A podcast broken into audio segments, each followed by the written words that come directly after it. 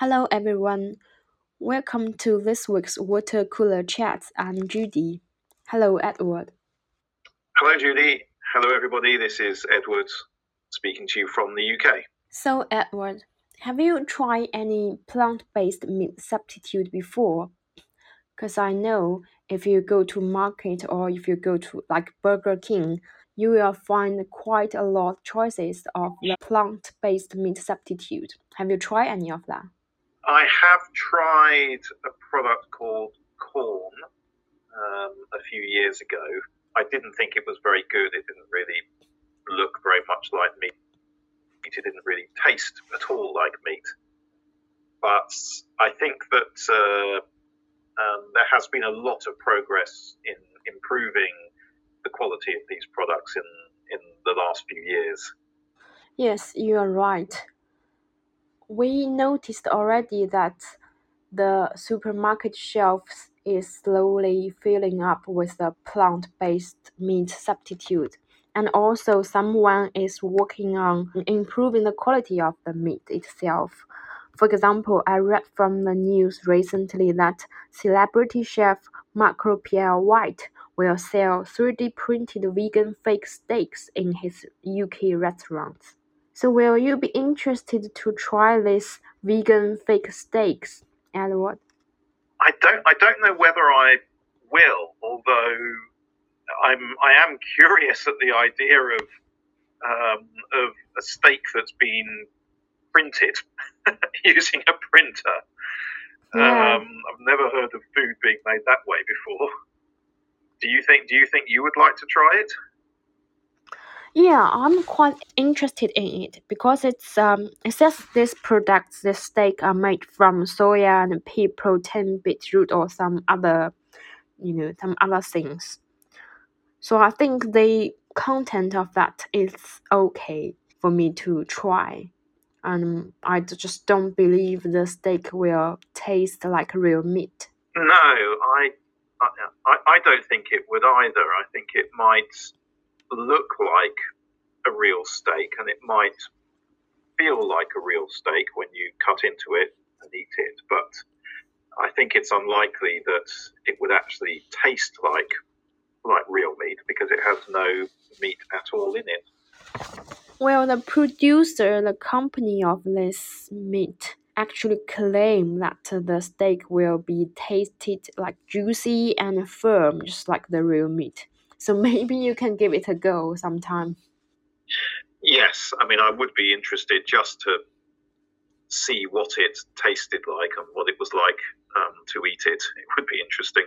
So we have to think it over why it is important or why it is necessary to have this vegan steak rather than just eat the real meat. Do you have any explanations? Well, for purely business reasons, the vegan market has grown a lot in the UK over the last few years. And so today, uh, it's estimated that uh, perhaps 3% of the population of the UK are vegans, about 7% of the population are vegetarian. So that's 10% of the UK population who do not eat meat. And because of that, the market for meat free um, foods is now worth about a billion pounds a year for the UK. So it's it is in the interests of, of companies to produce more and more meat free products. Yes, yes. Since you mentioned vegan and vegetarian, can you also explain the difference between these two terminologies? A vegetarian is somebody who does not eat meat, but they do still eat animal products such as milk and cheese. Whereas a vegan is somebody who does not eat any animal products at all. So they don't eat meat, they don't eat um, any sort of dairy products such as uh, um, milk or cheese. Yeah, so we can say that vegan is the most strict type of vegetarian because they avoid any animal byproducts regardless of the condition in which animals are bred or housed. Yes, that's that's correct. Um, so it is, as you say, a much um, stricter um, sort of diet. Have you think about that? What is the reason making people become a vegan? I think there are two main reasons.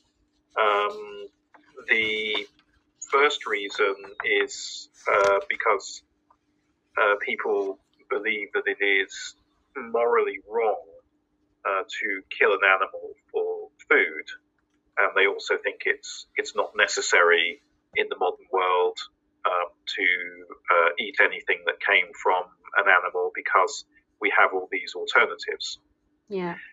And the other main reason is um, concern for the environment. So um, it is believed that um, uh, farming animals for food um, releases more, more, greenhouse gases and has a higher carbon footprint, and so it is damaging the planet um, for us to be um, farming animals in, in, order to eat them. So for now, we have like two kinds of alternative to meat in the market. One is the plant-based meat substitute, as we just mentioned, the 3D printed vegan steaks for Marco Pierre White's restaurant. And there's also another one called lab-grown meat. So lab-grown meat is the meat grown from a small sample of cells in the lab. Do I understand that correctly, Edward? I think I think that's right. Yes, I think it's genuine meat in that it's they've taken they've taken some cells from from an animal and have sort of grown meat products from from those cells. So I don't think that would be something that would be that vegans would find acceptable um, to eat uh, because it still originally came from a, a dead animal. So I guess that would address the environmental concerns. And so maybe people who are currently eating meat but are concerned about the environment would be happy then to eat lab grown meat. But uh, if you were a vegan who believed it was morally wrong to kill an animal for food, then lab grown meat would still be unacceptable. But the lab grown meat producer actually said that uh, the way they harvested the cells will avoid slaughtering. What do you think of that? If that's if that's true, then I, I wonder how vegans would react to it. Whether they would still feel that they couldn't eat something that had any connection at all to to an animal. I, can I have to say, for me personally, it just doesn't sound very very tempting. I, I don't like the thought of of sort of eating food that's been created in a laboratory rather than food that's been naturally grown or, or reared um, yeah. in a more in a more normal way. It just doesn't sound quite as appealing. I don't know what to. What do you think about eating food manufactured in a laboratory? I personally prefer the plant-based meat substitute. At, at least I know, you know what is in the meat. And the involvement of labs sound a little bit weird. I don't want anything I, I put into my mouth related to a lab. Well, no, neither do I. And I, am not so keen on the, on the plant-based meat substitute either. I think I'd rather um, I'd be quite happy just to eat the plants. Um, I don't I don't particularly want to sort of eat something that's pretending to be meat. Um, I'd rather just eat the plants. The plants themselves are perfectly nice. yes, correct. Yes. And I also read from the news that the way they produce the lab grown meat need, need a kind of thing called uh, FBS for short. And this thing has a risk to transfer disease from cow to people.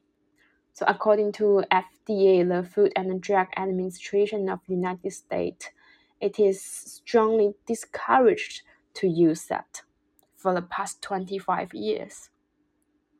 So there will be other concerns related to this.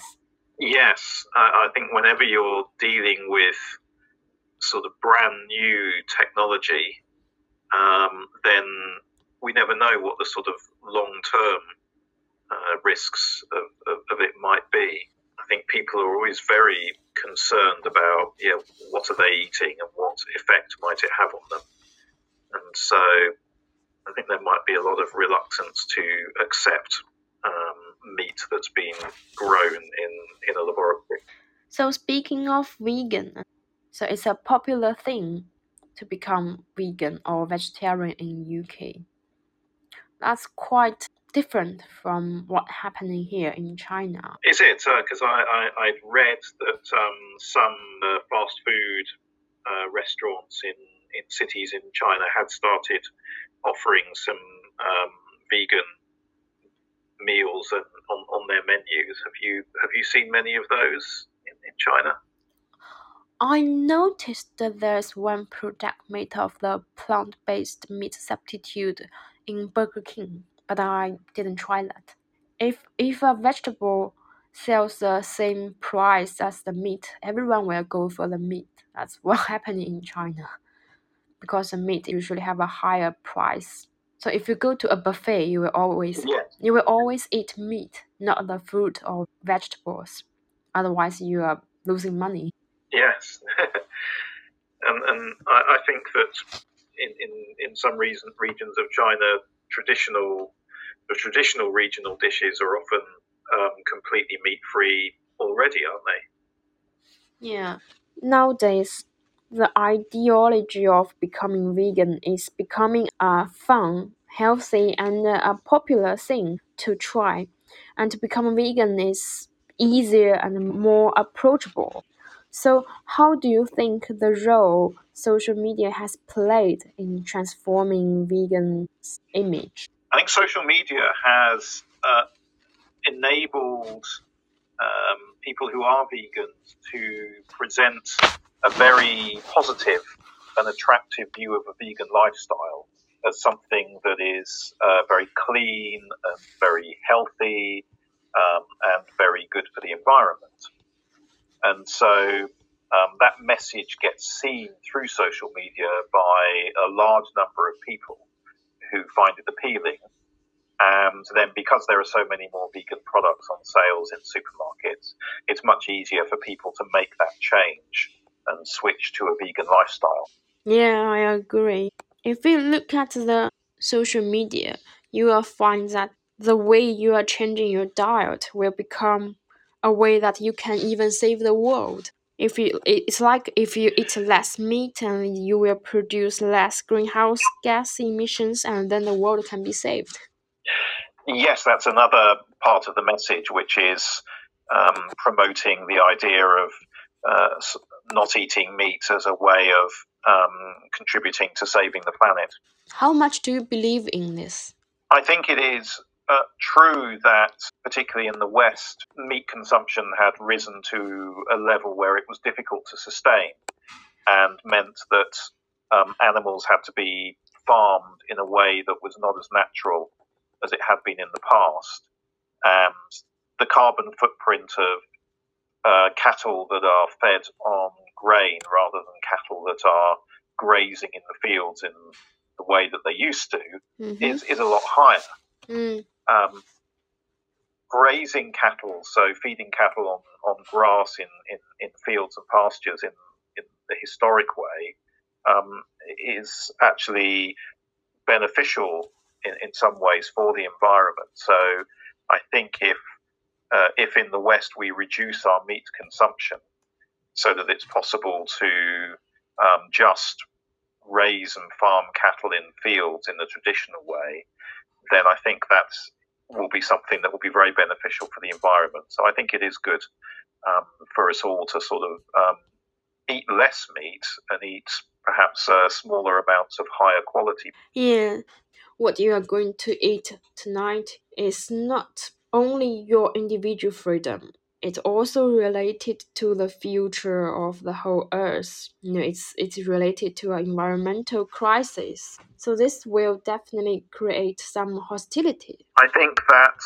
the yeah that, that sort of campaign and, and that argument that gets made by some vegans can be made in a way that creates hostility um, between people who eat meat and people who don't eat meat uh, and social media doesn't help with that because I think the way that uh, arguments get presented on social media can very quickly come, go out of control, um, and you just end up um, with uh, people being very hostile to one another and the two sides of the argument um, just shouting at each other on social media and creating conflict. Yes, it is just one example of the problem of the hate on social media, but it won't stop the market for vegan food growing. So, this is the end of this week's water cooler chat. We will see you next week. Bye bye. Bye bye.